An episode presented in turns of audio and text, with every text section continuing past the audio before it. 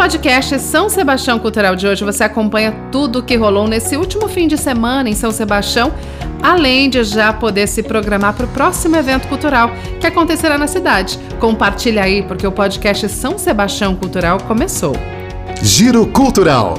O último fim de semana foi de muita animação, música boa e gastronomia tradicional da Itália e mais uma edição do Festival Italiano de São Sebastião realizado pela Prefeitura de São Sebastião por meio da Secretaria de Turismo, a Setur, e da Fundação Educacional e Cultural Deodato Santana Fundas. O evento aconteceu na Rua da Praia, no Centro Histórico, e aproximadamente 15 mil pessoas passaram pelo local para experimentar deliciosas opções gastronômicas típicas do país, além de prestigiarem diversas intervenções artísticas culturais, como a apresentação de folk jazz italiano do grupo Signori Truffatori, show com o tenor Márcio Gomes, o grupo folclorístico de danças e músicas italianas Stella Bianca, a divertida apresentação itinerante da família Nostra Porpeta e a intervenção artística dos chefes Giuseppe e Genaro e as clássicas canções apresentadas pela Banda Luna. De acordo com a Secretaria Municipal de Turismo, a Setur, somados os 33 estabelecimentos locais participantes puderam arrecadar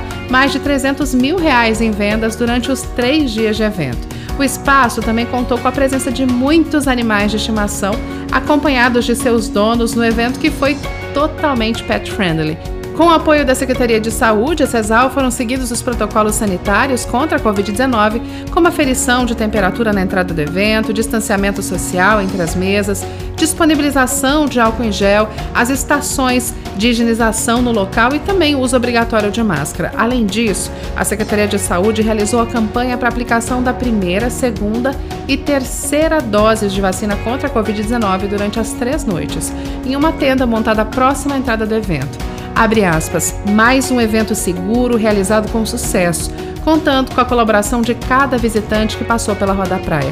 Seguiremos aquecendo a economia e fomentando o turismo no município, mas sempre com a responsabilidade e o carinho que o sebastianense merece. Fecha aspas, ressaltou a secretária de Turismo Adriana Augusto Balbo. Para participar do festival, os estabelecimentos presentes doaram no total 16 mil reais, revertidos em aproximadamente 700 unidades de brinquedos, que serão doados posteriormente para a ação de Natal do Fundo Social da Prefeitura de São Sebastião.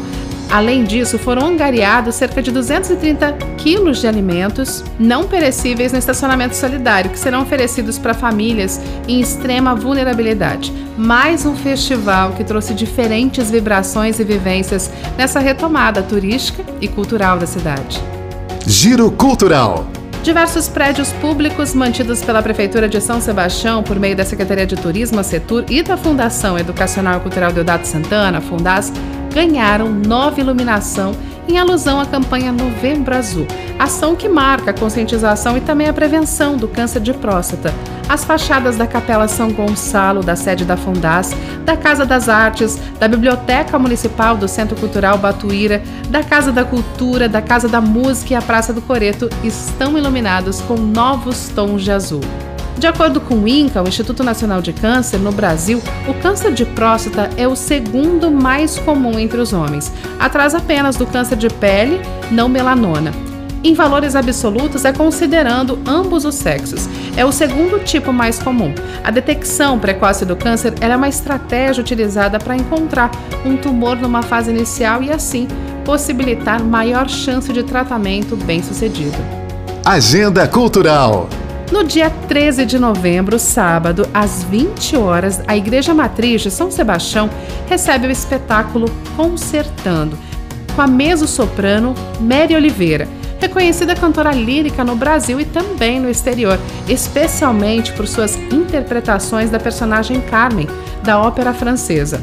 A artista vem acompanhada pelos instrumentistas da Camerata Orfeu, um quinteto de cordas composto por violinos, viola e violoncelo, piano e percussão, pandeiro, cachixi e o Triângulo da cidade de Taubaté, com um repertório muito eclético e arranjos de incrível leveza interpretativa.